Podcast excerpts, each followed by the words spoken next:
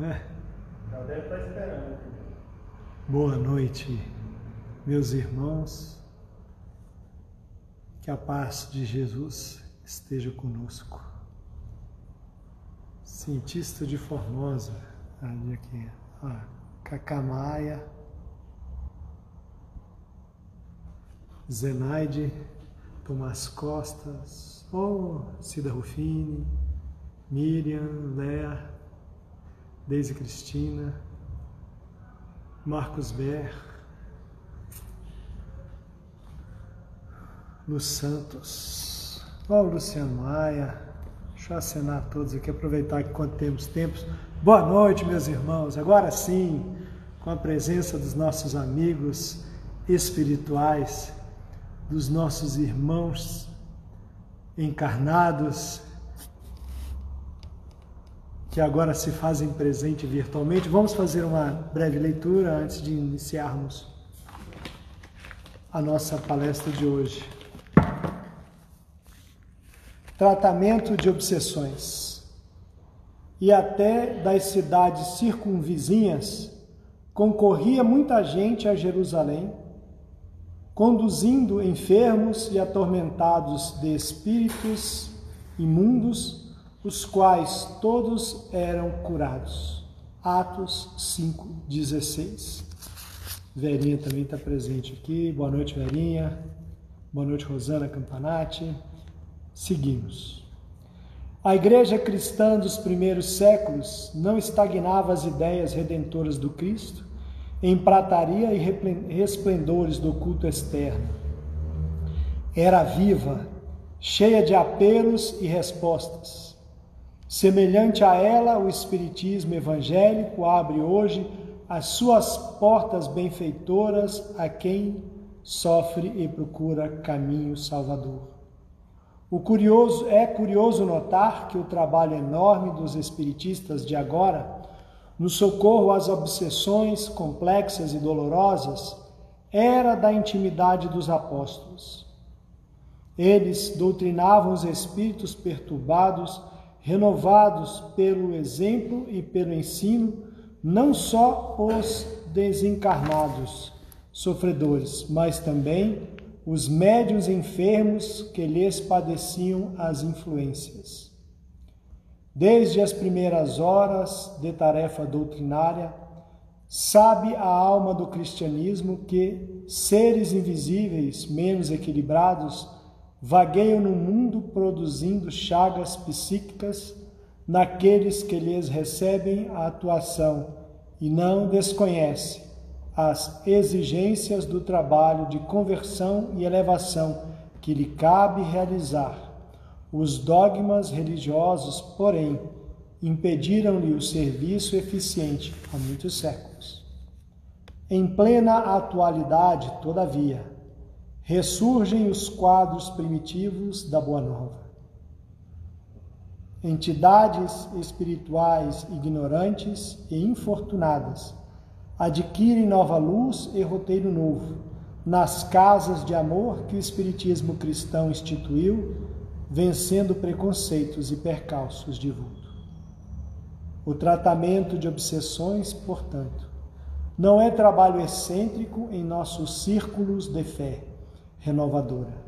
Constitui simplesmente a continuidade do esforço de salvação aos transviados de todos os matizes, começando nas luminosas mãos de Jesus.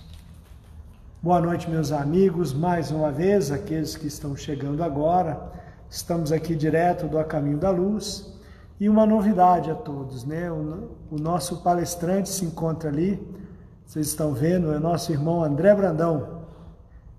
É, não é a conforme estava o programa, mas é o nosso irmão Brandão, Brandão, que era o substituto. Nossa irmã Leni não pôde vir, mas nós temos o nosso irmão que está à altura do serviço é prata da casa, usará do, das suas sábias palavras para o tema da noite de hoje e com certeza nós aprenderemos muito esta noite. Para começar, nós vamos fazer a nossa oração e convidar o nosso irmão Brandão para a palestra de fundo da noite. Então oremos. Levantemos os nossos pensamentos a Deus, ao nosso Mestre Jesus, aos cristãos de primeiro tempo, aos nossos amigos e dirigentes espirituais, aos nossos protetores pessoais. Neste momento em que viemos agradecer pela dádiva do Espiritismo cristão, pelos conhecimentos que nós já dominamos, por todas as bênçãos exaradas desta comunhão entre nós, encarnados e desencarnados, nos momentos de oração, nos momentos de fé, em que externamos os nossos sentimentos ao Pai, a Jesus e a todos os espíritos da Pleiade da verdade, que nos auxiliam, nos assistem, nos orientam e nos guiam.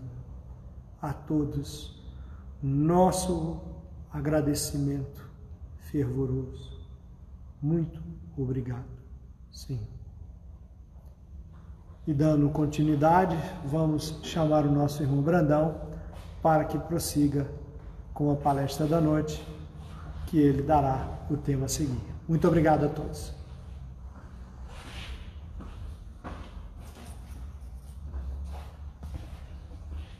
Boa noite aos irmãos.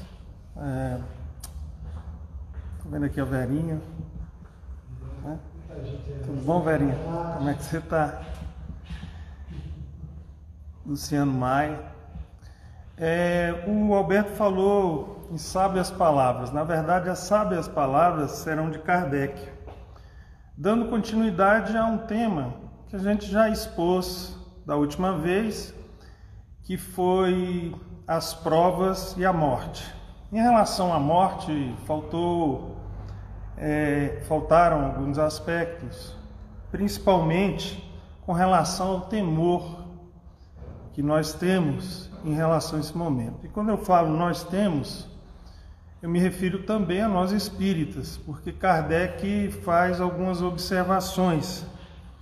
E ele primeiro fala do temor que todos nós temos, especialmente aqueles que não são espíritas. Mas depois também entra na questão do espírita, e é isso que nós vamos ver. Então, o nosso objetivo é esse: falar primeiro do temor, de um modo geral, colocar um exemplo interessante, está na obra espírita, e também depois falar dos espíritos e buscar um exemplo não de qualquer espírita, mas de um verdadeiro espírita. Esses são nossos objetivos. E para iniciar, nós temos uma observação aqui de Frederico Figner, que é o irmão Jacó do livro Voltei. Ele diz que todos nós que estudamos o Espiritismo somos comumente assediados pela ideia da morte. Isso quem fala é o irmão Jacó.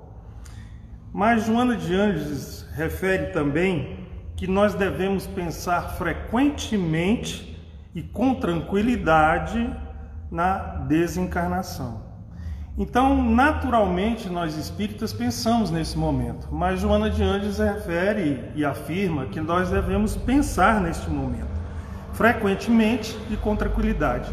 E é isso que nós vamos fazer hoje, especialmente quando ela diz que esse momento, por mais distante que pareça estar, é, ele vai chegar, fatalmente. Então, não tem como fugir desse momento, né? Então, nós vamos fazer essa reflexão. Espero que os irmãos gostem da reflexão, que todos nós sabemos é uma reflexão que cada um faz individualmente, claro que se amparado pelos bons espíritos, essa reflexão serve para todos nós, para a comunidade do GECAL e aqueles que nos assistem. É isso que nós vamos fazer. Então, Kardec começa no livro Céu e Inferno, capítulo 2, O Temor da Morte, dizendo o seguinte: que o temor da morte é uma consequência do instinto de conservação. Porque se nós não tivéssemos um instinto de conservação, nós teríamos dificuldades, porque nós não estamos ainda, no geral, suficientemente esclarecidos sobre as condições da vida futura. E nós teríamos aí a intenção, ou buscaríamos, né, nos afastar desta vida em qualquer dificuldade e negligenciar o trabalho terreno. Então, por isso nós temos, pela sabedoria divina, o instinto de conservação, para que nós permaneçamos no trabalho e encarnados. Então, esse instinto de conservação traz como consequência esse temor da morte. Então, quem teme a morte, é natural que a tema. Mas nós vamos ver como isso deve ser processado. O segundo ponto, ele diz que, para a maioria das pessoas, a noção insuficiente da vida futura não é, traz também essa incerteza em relação ao futuro que é outra razão do temor da morte.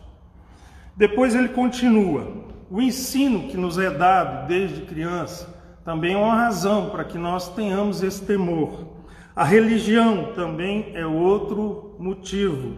As cerimônias que a própria igreja, durante séculos, é, nós vivemos essa experiência, trazem esse temor porque esse ensinamento é dado, segundo ele, desde a infância. E esse ensinamento nada tem de sedutor e menos de consolatório. A morte né, é cercada, segundo Kardec, de cerimônias fúnebres, sinistras, que impõem mais temor e terror do que consolo. E a igreja, e é ele que fala, quando nós falamos igreja, é coloca regiões que nós, a princípio, se esse for o ensinamento, teríamos dificuldade de perceber, inclusive de compreender como, se ao chegarmos a uma região, não teríamos direito a ir a outra região, ou para sermos mais felizes no céu, ou para auxiliar aqueles que precisam no inferno. Então, esses ensinamentos, segundo Kardec, Kardec, claro, vão trazer esse temor mais forte para todos nós. E isso é natural que aconteça.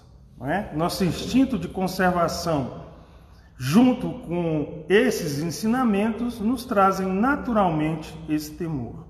Mas é necessário que nós busquemos, e aí nós temos vários exemplos, que consequências traz este pensamento? E o exemplo que nós trouxemos está no livro Obreiros da Vida Eterna, do nosso irmão Cavalcante, que estava sendo acompanhado por Jerônimo e André Luiz na sua desencarnação. Cavalcante, segundo André Luiz, é um virtuoso católico romano, abnegado, valoroso nos serviços do bem ao próximo. Então, ele é um verdadeiro cristão, não é? Por isso ele estava sendo auxiliado. Ele tinha inclusive sido abandonado pela família porque ele deixou de lado os bens materiais, doou todos os seus bens para auxiliar o próximo. Então a família tinha abandonado o Cavalcante. É, só que Cavalcante, naquele momento em que ele era auxiliado, ele era completamente alheio à inspiração que vinha de Jerônimo e de André Luiz para auxiliá-lo. E por que isso acontecia, segundo André Luiz? Por conta da sua educação religiosa, não é? é bastante é, que nós descrevemos aqui, Kardec descreve, uma religião que trazia dogmas que ele não conseguia superar. E esse intercâmbio não era o que se desejava naquele momento. É, dos casos que eles acompanhavam, porque eles acompanharam vários casos, esse era o caso mais difícil, mais crítico, e nós vamos ver por quê.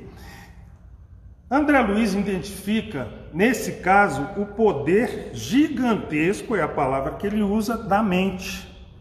Então, o que nós precisamos preparar, e é essa, quando Joana de Andes fala para que nós busquemos refletir nesse momento, é porque nós não preparamos a mente de uma hora para outra. Não é esperar chegar esse momento para que nós estejamos preparados. Por isso, a frequência com que nós pensamos, segundo ela, com tranquilidade, deve ser constante. E é isso que nós estamos fazendo hoje. Embora as condições elevadas não é, que ele tinha, moral, é, ele receava muito a morte. A visão mental que ele fazia do inferno o assustava, trazia arrepios, segundo André Luiz. Segundo as concepções católicas, ou ele iria para o inferno ou para o céu. Só que ele tinha algumas dificuldades, ele tinha algumas questões que ele achava que não, tem, não tinha resolvido de acordo com a visão e o comportamento cristão, especialmente em relação à sua esposa. Quem quiser saber da história tem que ler, porque nós não vamos contar toda, só esse momento. Então, esses princípios dogmáticos da escola religiosa que ele se filiara, segundo André Luiz, repelia a ação dos bons espíritos porque ele tinha um medo enorme de ir para o inferno. E esse medo trazia essa dificuldade. Mas também nós temos aqui uma curiosidade interessante, porque um sacerdote, um padre, o acompanhava. Só que a falta de caridade desse irmão, demonstrada aqui e explicada por André Luiz, era muito grande. Porque ele, o, o Cavalcante estava numa situação que até o cheiro já exalava de um cadáver. Mas ele não morria, ele insistia em permanecer no corpo material. E o padre chegou para o médico e perguntou: morre ou não morre? Porque o negócio aqui está complicado. Estou cansado, são as palavras dele. Estou cansado de tantos casos cumpridos. Estava demorando, segundo o próprio religioso. O clínico, que era o médico que acompanhava, elogiou até a insistência de Cavalcante em permanecer vivo mas ele já vinha examinando há algum tempo a possibilidade da eutanásia. Muitos já conhecem esse caso. Quando ele surge essa ideia, os benfeitores Jerônimo já acionam André Luiz para que eles pudessem inter, intervir, para que isso não acontecesse.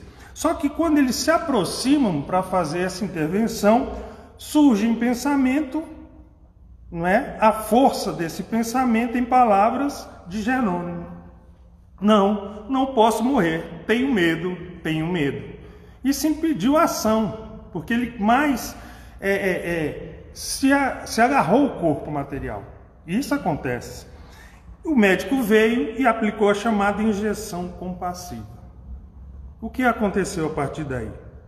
A personagem, a personalidade desencarnada, desencarnante, estava preso inerte a um corpo. Porque nós sabemos que o corpo, o nosso perispírito, é ligado célula a célula. Kardec diz molécula a molécula. E André Luiz diz célula a célula, molécula a molécula, mas também a cada ser vivo, que é cada célula, trilhões de células que formam o nosso corpo. E é essa expressão que André Luiz usa. Cavalcante permanece agora colado a trilhões de células neutralizadas, dormentes. E aí se tornou muito mais difícil que ele pudesse ser afastado do seu corpo. Esse processo, a partir daí, vai demorar 20 horas, trazendo uma dificuldade enorme em auxiliar esse nosso irmão. Então, nós vemos aqui nesse exemplo a dificuldade que essas ideias, quando cultivadas durante toda a vida, podem trazer nesse momento da morte. O medo não é um bom conselheiro nesse momento. A dificuldade, o receio, o temor fazem parte de um processo natural para aqueles que ainda não conhecem o mundo espiritual ou não estudam ou não se preparam. E como nós falamos, Kardec vai se referir também a nós espíritas. E a partir de agora nós vamos falar o que Kardec diz em relação a nós. Ele diz uma frase interessante e a gente precisa entender por que, que ele fala isso. Ele fala: não mais permissível, sendo a dúvida sobre o futuro, desaparece o temor da morte.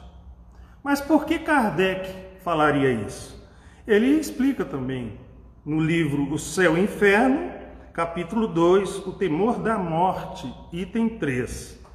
A proporção que o homem compreende melhor a vida futura o temor da morte diminui. Gostei mais dessa expressão. Não desaparece, mas diminui, não é? Ele afirma: a certeza da vida futura dá-lhe outro curso às ideias, outro ob objetivo ao trabalho que nós realizamos.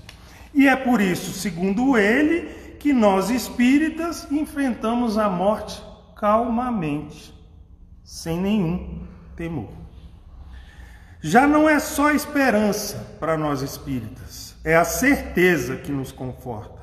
A certeza que nós encontraremos, a partir da morte do corpo, um outro mundo, uma outra esfera em que nós continuaremos a viver trabalhando e encontrando aqueles que amamos. Ele afirma que para nós a alma não é uma abstração, não é? É real. E a certeza da lembrança daqueles que partiram. Isso conforta, segundo Kardec. Em vez de pedidos perdidos nas profundezas do espaço, nós encontraremos aqueles que nos amam e esse mundo espiritual ao nosso redor. Há uma convivência. O mundo espiritual se identifica com o mundo material. Essa convivência, para nós espíritas, é constante na nossa compreensão. Ela é constante para todos, mas nós compreendemos isso muito melhor. A doutrina espírita, segundo afirma Kardec, transforma completamente a perspectiva de futuro. Não há mais incertezas, mas certezas. Por isso ele afirma: não mais permissível sendo a dúvida sobre o futuro, desaparece o temor da morte. Encara-se a sua aproximação a sangue frio. Eis aí porque os espíritas encaram a morte calmamente. Calmamente. Só que será que é assim mesmo? Nós encaramos esse momento, esse momento calmamente? Nós vamos ver. Diante desse conhecimento, Leão Denis também, e aí eu coloquei aqui para registrar, ele afirma que nossos funerais serão uma festa. Os nossos funerais espíritas ainda não são uma festa, mas chegam próximo disso porque nós estamos em festa, porque compreendemos não é, o que está acontecendo. E sabemos que diante do nosso trabalho e da nossa ação, podemos intervir em favor daqueles que partiram. Não é isso? Por isso, nós também, diante da perda de um ente querido, de um parente, de uma mãe, de um pai, de um filho, agimos também com tranquilidade. Mas nós precisamos, a partir de agora, é buscar quais são as nossas preocupações, que trazem sim, e nós vamos ver no exemplo que nós trouxemos aqui hoje, algumas preocupações, alguns temores. Primeiro, não mais permissível sendo a dúvida sobre o futuro, desaparece o temor da morte. Mas não é bem assim. Alguns permanecem e sempre voltados para aquilo que nós sabemos e conhecemos. Vamos dar alguns exemplos aqui. O primeiro está na questão 163. Kardec pergunta aos espíritos superiores: a alma tem consciência de si mesma imediatamente depois de deixar o corpo? Os espíritos respondem e há uma parte que diz: a alma passa algum tempo em estado de perturbação então há uma perturbação após a morte. E Kardec afirma no livro Céu e Inferno: a perturbação pode, pois, ser considerado o estado normal no instante da morte. Então todos nós vamos passar por esse período de perturbação. E perdurar por tempo indeterminado, variando de algumas horas a alguns anos. Então, há sim uma preocupação da nossa parte, um temor do período de perturbação que nós iremos enfrentar e como nós iremos enfrentar esse período. É natural que isso aconteça. Não é natural nós não pensarmos e refletirmos sobre isso, buscando com tranquilidade preparar esse momento da melhor maneira possível. E Kardec continua. Ele pergunta: a perturbação é do mesmo grau e da mesma duração para todos, aí nós já começamos numa resposta interessante. Todas são, mas essa mais interessante ainda. Não, depende da elevação de cada um. Então nós já temos como trabalhar isso. Aquele que já está purificado, aí quando usa a palavra purificado, para mim complica, né? Porque eu não sou purificado ainda. Se reconhece imediatamente após a morte, pois se libertou da matéria antes que cessasse a vida do corpo. Então nós precisamos já nos preparar, nos libertando da matéria antes desse momento. Não é chegar no momento e começar a refletir, não. Refletimos dia a dia, pensando nesse momento, não com angústia, mas trabalhando para que esse momento seja tranquilo. Enquanto que o homem carnal, não é, que a consciência ainda não está pura, guarda por muito mais tempo a impressão da matéria. Essa é uma preocupação que nós temos. Não vou dizer temor. Para alguns é temor, é medo. Para outros não. Isso depende de cada um, como está fazendo suas reflexões, buscando aí as suas realizações. O outro momento, o segundo, é quando fala do desprendimento em si. O desprendimento, segundo Leon Denis, é fácil para aquele que previamente se desligou das coisas do mundo e que aspira não é, os bens espirituais e cumpriu com seus deveres. Para aquele que se preparou, trabalhou e cumpriu com seus deveres, é tranquilo. Aí vai surgir outra preocupação que nós vamos ver na frente. O contrário para aquele não é, que não cumpriu com seus deveres e que buscou apenas os gozos materiais, deixando-se de preparar. Kardec afirma no livro Céu e Inferno: o sofrimento que acompanha a morte está subordinado à força adesiva que une o corpo ao perispírito. Então, quanto mais eu busquei as coisas materiais, mais eu me aproximei da matéria, do corpo, mais eu fiquei preso a essas mesmas células e terei dificuldade. Mas Kardec, os bons espíritos falam também que aquele que cumpriu com seus deveres e tem a consciência tranquila não terá dificuldade. O conhecimento do mundo espiritual e das leis, que é a pergunta que ele faz 165. O conhecimento do espiritismo exerce alguma influência na duração mais ou menos longa da perturbação? E os espíritos afirmam influência muito grande. Aí, eu, aí nós já, opa, então estudar o espiritismo já ajuda, ajuda e a influência é grande. Mas, mas sempre tem um mas, a prática do bem e a consciência pura são o que maior influência exerce. Nós chegamos em dois pontos que são preocupações nossas. Tudo isso que eu estou falando, baseado na, na codificação em Leon Denis, é para preparar para que a gente veja realmente quais as preocupações que surgem com o nosso exemplo, que nós vamos mostrar aqui. Por isso a gente precisa calcular o tempo para que o exemplo não fique de fora. Mas por enquanto está indo bem, né, Alberto? Está indo tranquilo, tem 20 minutos. Porque os Eurípides Bassanu fala o seguinte: quando Kardec pergunta, o conhecimento do Espiritismo favorece? Os Espíritos respondem: uma influência muito grande tem mas surge uma responsabilidade, que quem nos diz, falando dos espíritas, é Eurípides Bassanufo. Ele diz: todo conhecimento superior que se adquire visa ao desenvolvimento moral e espiritual do ser. No que se diz respeito às conquistas imortais, a responsabilidade cresce na razão direta daquilo que se assimila. Então, quanto mais conhecemos, sobre o mundo espiritual, mais responsabilidade temos diante daquilo que fazemos e como nos preparamos para esse momento e para a vida espiritual.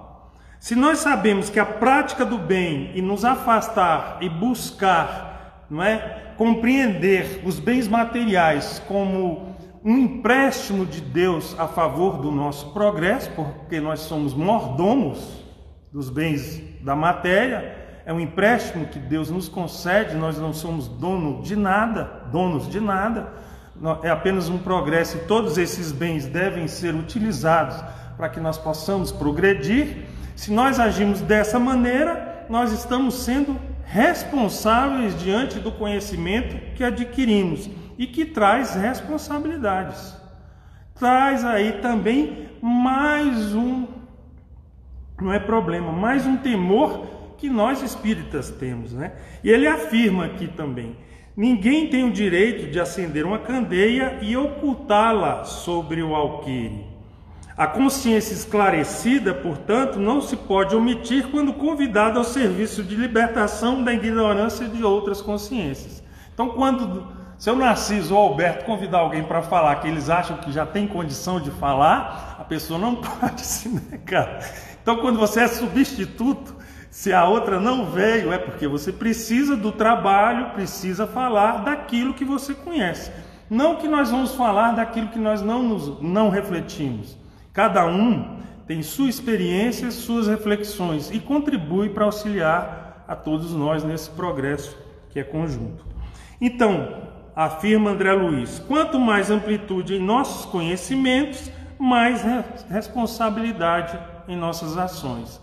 E, e ele, ele continua que cada ação, isso nós já sabemos, cada ação, cada pensamento vai criar uma conta que vai estabelecer se nós seremos felizes ou infelizes, mais tranquilos ou mais intranquilos no momento da morte.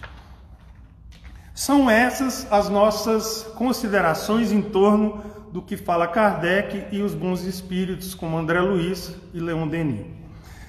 Vamos então ao nosso exemplo.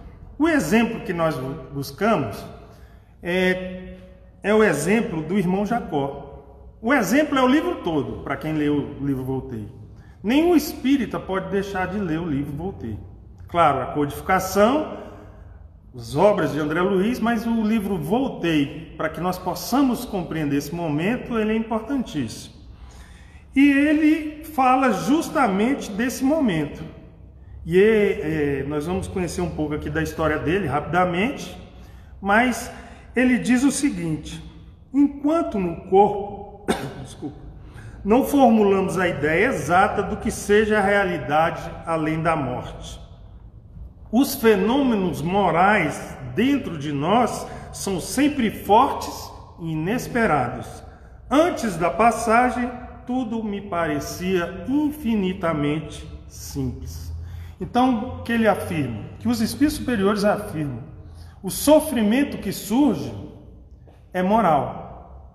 É diante do conhecimento que nós temos de nós mesmos, do conhecimento do Evangelho e da doutrina espírita e das deficiências que ainda carregamos para aquele momento. Isso traz um temor. Esse é o temor da maioria de nós espíritas. É essa dificuldade de que, diante de todo esse conhecimento, talvez não tenhamos nos preparado adequadamente para esse momento. Mas nós precisamos de exemplos, precisamos buscar nesses exemplos se essas são as dificuldades que surgem para todos. E como essas dificuldades são enfrentadas por aqueles que são exemplos para nós, como é o é caso do nosso irmão Jacó. Quem é Frederico Figner? Que é o irmão Jacó. Ele é descrito como um homem rico, e a palavra que usa aqui não é rico, é muito rico, e que não precisava se entregar ao trabalho, mas não parava de trabalhar um minuto porque ele corria para servir os outros. Foi um homem que colocou a sua fortuna, a sua riqueza, para que ela servisse aos que precisam. Essa é a descrição. Na Federação Espírita Brasileira, ele foi vice-presidente, tesoureiro e membro do Conselho Fiscal. Também ele era generoso, uma alma generosa, que na sua casa, aí relembrando, porque é, nós achamos que estamos enfrentando um momento único, único sim, mas que já aconteceu várias vezes.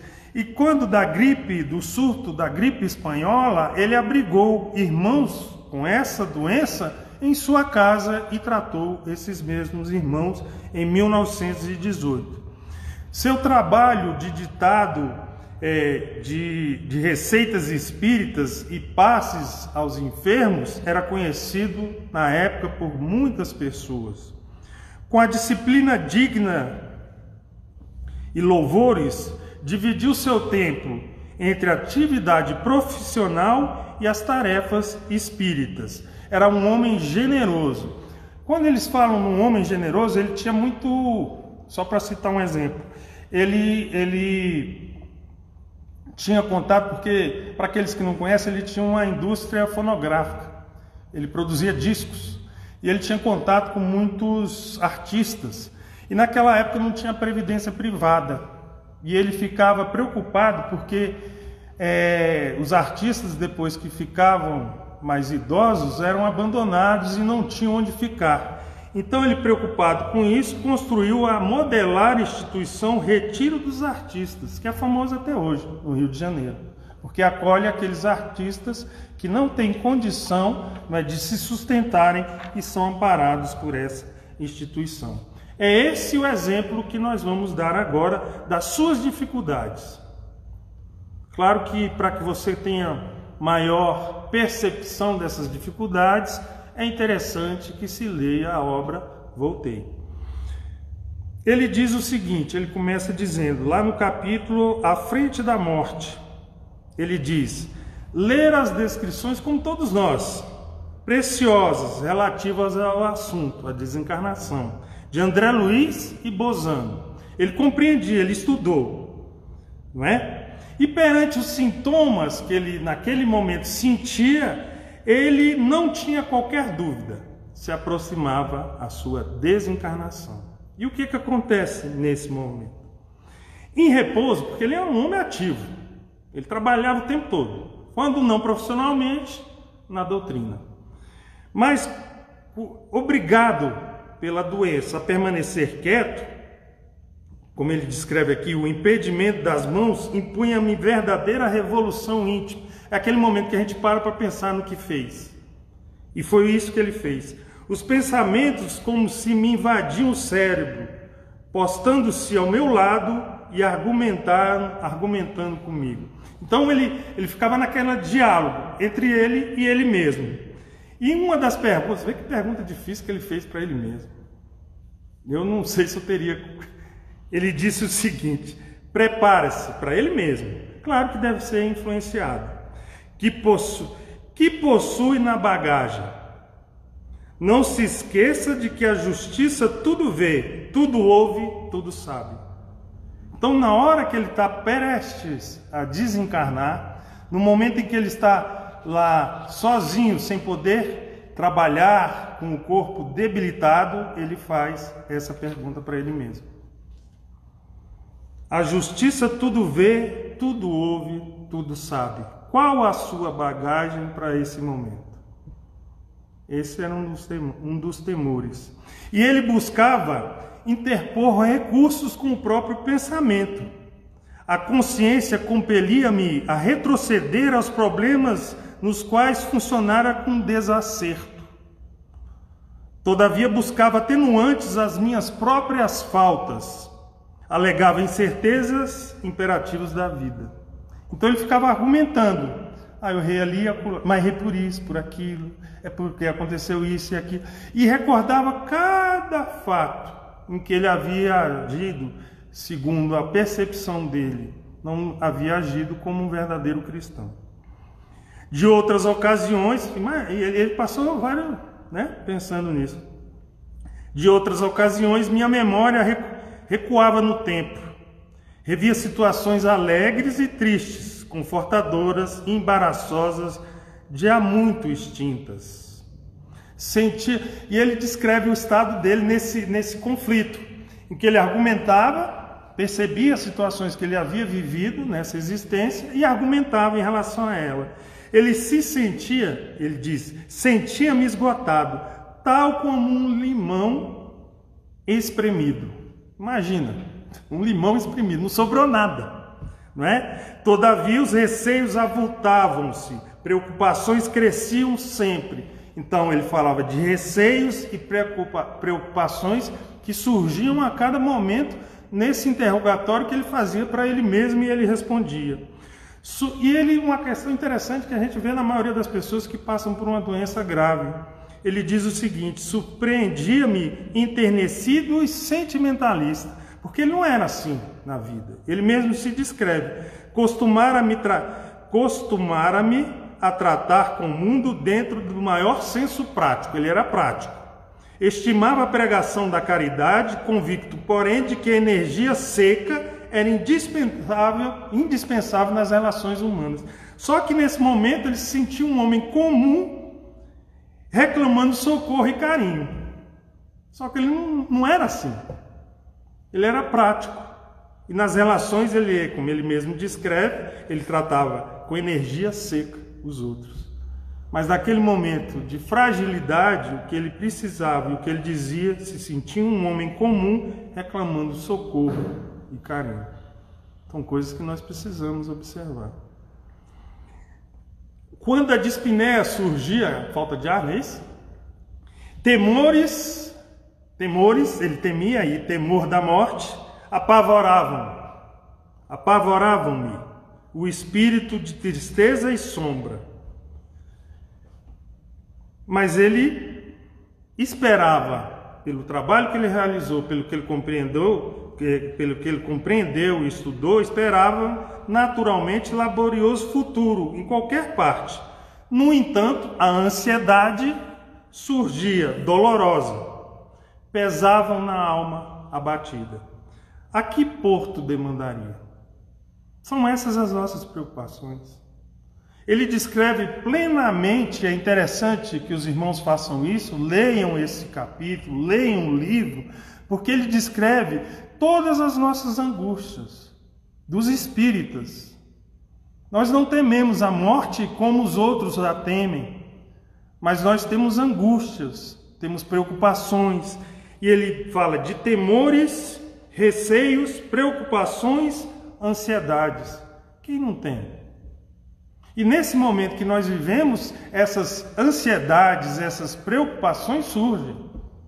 Porque a maioria de nós avalia que não fez ainda o que devia, precisa de mais tempo para fazer. Essas são as nossas preocupações. É, esses são os nossos temores, nós espíritas. E aí, a partir desse momento, ele começa a descrever ponto a ponto o, a desencarnação, o desligamento dele. Bom, então vamos aqui. Diante disso, a gente pode ficar preocupado, e foi o que aconteceu comigo. Só que a doutrina ela é consoladora, esclarece e consola. E é claro, diante dessas esses temores, essas preocupações, essas angústias que o irmão Frederico Figner enfrentou, nós pensamos: então eu vou enfrentar tantas dificuldades que eu nem imagino. Mas aí, claro, nós buscamos o consolo, para que nós tenhamos também uma diretriz a seguir para que esse momento seja o mais tranquilo possível. Agora, compreendendo que o momento da desencarnação da morte é único para cada um. Cada um viveu sua experiência, cada um, cada um tem seus temores, suas angústias, suas preocupações. E esse momento é único, como nos ensina Bezerra de Menezes. Primeiro, então se a doutrina é esclarecedora e conforta, nós fomos buscar conforto. Porque Frederico Figner, também no momento que ele estava lá, ele avaliando suas angústias e suas necessidades, ele pensava também: ponderei os sofrimentos dos que abandonam a experiência física sem qualquer preparação, porque apesar de tudo ele estava preparado. Se eu que consagrara longos anos aos estudos espiritualistas, encontrava óbices tão grandes que não ocorreria aos homens comuns? O que, que não aconteceria para aqueles, como nós vimos o caso de Cavalcante? E nós precisamos entender também a experiência dele. É importante ler o livro, mas eu trago aqui um dado interessante, porque ele estava com dificuldade. E quando surge a filha Marta, ele em pensamento fala dessas dificuldades que ele está enfrentando e por que ele enfrenta essas dificuldades. E ela diz: que as dificuldades, no caso dele, eram justas.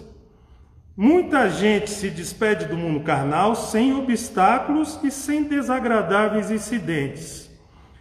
Com ele, porém, a situação era diferente. Por quê? Porque ele adestrara a mente para enfrentar a grande transição no campo de serviço ativo em que se dedicara. Então ele se preparou, ele como homem prático, ele queria viver ponto a ponto, passo a passo aquele momento.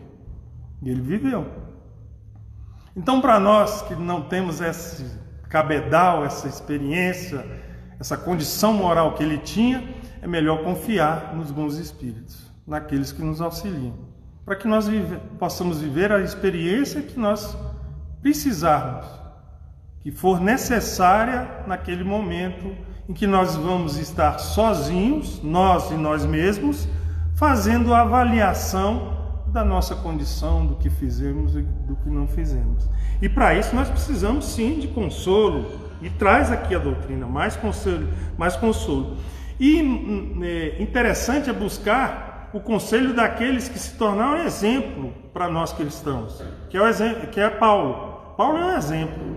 Quem lê o livro Paulo e Estevão vê a recuperação daquele que perseguiu os cristãos, mas a partir de Damasco do caminho para Damasco, em que ele encontra o Cristo, ele busca na sua trajetória, a cada segundo, a cada minuto, a cada dia, traçar um novo caminho e se recuperar das mazelas do passado. E Paulo nos ensina: procura apresentar-te a Deus aprovado como um obreiro que não tem do que se envergonhar. Procurar não quer dizer que nós vamos chegar naquele momento livres de todas as nossas mazelas mas nós precisamos não é, buscar a Deus apresentando, nos apresentar a Deus como obreiro que não tem do que se envergonhar, do esforço que fez. E é isso que Emmanuel fala ao comentar essa passagem. Ele diz que nós devemos viver de tal modo que possamos comparecer diante de Deus na posição do trabalhador de reta consciência que buscou cumprir com suas obrigações. Esse é o ponto. A cada dia nós temos uma tarefa. Cumprir a cada dia essa mesma tarefa. Atende a cada dia, segundo ele, aos deveres que a vida te prescreveu. Essa é a mais alta forma de apresentar-se a Deus a providência será sempre do obreiro honesto aprovado na tarefa de que foi incumbido e de que nada tenha do que se envergonhar. Cumprir com as nossas tarefas. Muitas vezes a gente busca tarefas que não são nossas, mas se nós cumprir, cumprirmos com os nossos deveres, esta é a maneira de se apresentar a Deus. E como diz Kardec, quando fala do verdadeiro espírito, e ele ainda acrescenta verdadeiro e sincero, então nós devemos ser sinceros no nosso esforço. Nós temos consciência que nós não vamos suplantar todas as mazelas que nós trazemos, mas sejamos sinceros no nosso esforço de nos recuperarmos. E o verdadeiro espírita é aquele que nós já conhecemos, né? Reconhece-se o verdadeiro espírita pela sua transformação moral, pelo seu esforço, pelos esforços que emprega para domar suas inclinações mas ser sincero nesse esforço, ser firme, como ele afirma aqui, na vontade de melhorar. E essa percepção é interessante da aula que a Deise deu, uma excelente aula. Quem puder reveja essa aula em que a Deise fala do sofrimento, essa percepção de um momento que vai chegar para nós, e esse momento vai ser um encontro face a face, quando se fala do sofrimento, toma um aspecto diferente daqueles que as outras pessoas é, colocam. E para encerrar, não é, para dar aquele consolo muito maior, nós vamos buscar aí no Evangelho um conselho, primeiro do Espírito de Verdade e depois de Pedro, comentado por Emmanuel. Espírita, amai-vos, eis o primeiro ensinamento. Esse é o caminho nós precisamos nos amar, amar aqueles que nos cercam, buscar suplantar essa secura que ele falou aqui na relação com os outros, buscar amar, buscar não é sentir essa relação. Não é que nós vamos nos tornar aquele sentimentalista que tudo. Não, mas amar. Amar é o que nos aconselha. E o que diz Pedro? Mas, sobretudo, tende ardente amor uns para com os outros, porque o amor cobrirá a multidão dos pecados. Porque eu posso chegar nesse momento em que eu vejo esse exemplo, vejo todas essas colocações, sei que compreendo no raciocínio tudo isso, mas ainda volto para trás e percebo alguns erros. Como me recuperar? Ele diz: tende ardente amor um para com os outros, porque o amor cobrirá a multidão dos pecados. Esse é o conselho maior, em que, em que Emmanuel, a dizer e a refletir sobre esse comentário, diz que a prática do bem simples, infatigável, pode modificar a rota do destino, tanto do corpo físico como da nossa condição espiritual. E esse trabalho infatigável no bem vai atrair amparo, luz e apoio para que nós possamos superar nossas necessidades, buscando agir com decisão, com firme vontade, como diz Kardec, na busca da nossa tranquilidade, cumprindo com os nossos deveres e buscando estar com nossa consciência tranquila diante das obrigações que Deus nos coloca como caminhos para que sejamos felizes. Claro que é uma opção, uma reflexão que cada um de nós deve fazer, porque ela é individual. Mas como nos aconselha Joana de Ângeles, devemos buscar já porque esse momento com certeza irá chegar. Que Jesus nos abençoe, nos ampare e que possamos buscar na doutrina espírita e no Evangelho de Jesus o, o roteiro para que sejamos felizes. Muito obrigado a todos.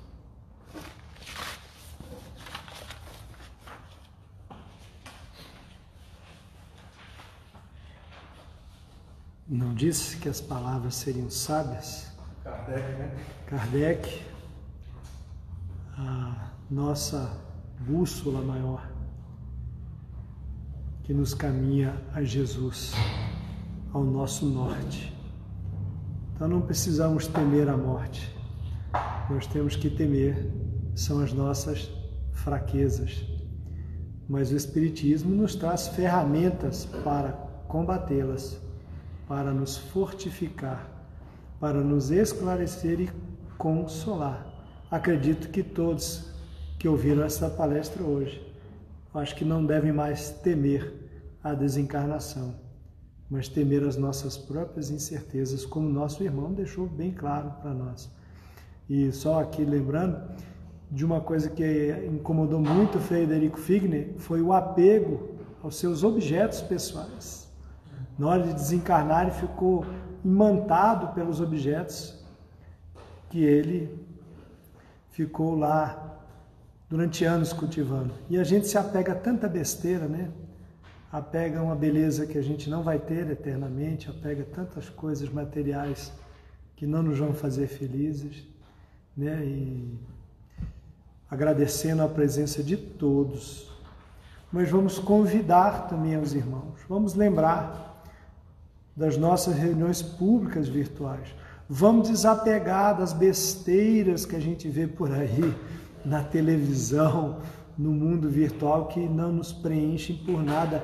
E duas vezes por semana, uma horinha no sábado, uma horinha na terça-feira, trabalhar pela nossa libertação, trabalhar pelo nosso autoconhecimento, buscando estas lições que o irmão trouxe hoje para que nos façamos a cada dia melhores, mais evoluídos, mais preparados para enfrentar as coisas atuais e quando chegar o momento inevitável do, do retorno, estejamos calmos, tranquilos, sem apreensões e sem sustos. Desculpem, André Brandão, fazer uma segunda palestra, mas é porque o tema nos suscita esses tipos de pensamentos. Então vamos pensar, meditar a respeito da vida, a respeito das nossas responsabilidades e das nossas tarefas. A casa está temporariamente fechada, mas as nossas responsabilidades continuam. Né? Nós vemos os nossos irmãos trabalhando aí no campo virtual, evangelização de pais, evangelização infantil, evangelização de jovens e o estudo sistematizado que está sendo realizado no campo virtual. No Instagram do A Caminho da Luz estão sendo postados os convites às aulas. E o que que nos falta? Tempo. E quando o tempo nós temos? Alguém aí sabe? Eu não sei. Pode ser que amanhã alguém esteja aqui, lembrando aquilo que eu já não posso mais dizer em vida física, porque eu posso estar desencarnado. Mas fica aqui um grande abraço aos irmãos. Lembrando, terça-feira, 19h30, conforme as nossas reuniões públicas presenciais, estamos aqui com nossas reuniões públicas virtuais, valorizar os nossos irmãos que se sacrificam, que vêm, que estão apostos para substituir, trazendo temas relevantes que nos fazem raciocinar, que nos fazem pensar. Fica aqui o meu agradecimento a todos e ao nosso irmão Brandão, que se postou né, sempre alcançável e disposto a estar aqui para estar nos é, brindando com esses ensinamentos baseados nas obras de Kardec. Vamos então, meu irmão, meus irmãos, buscar mais uma vez o mais alto para encerrarmos a nossa reunião.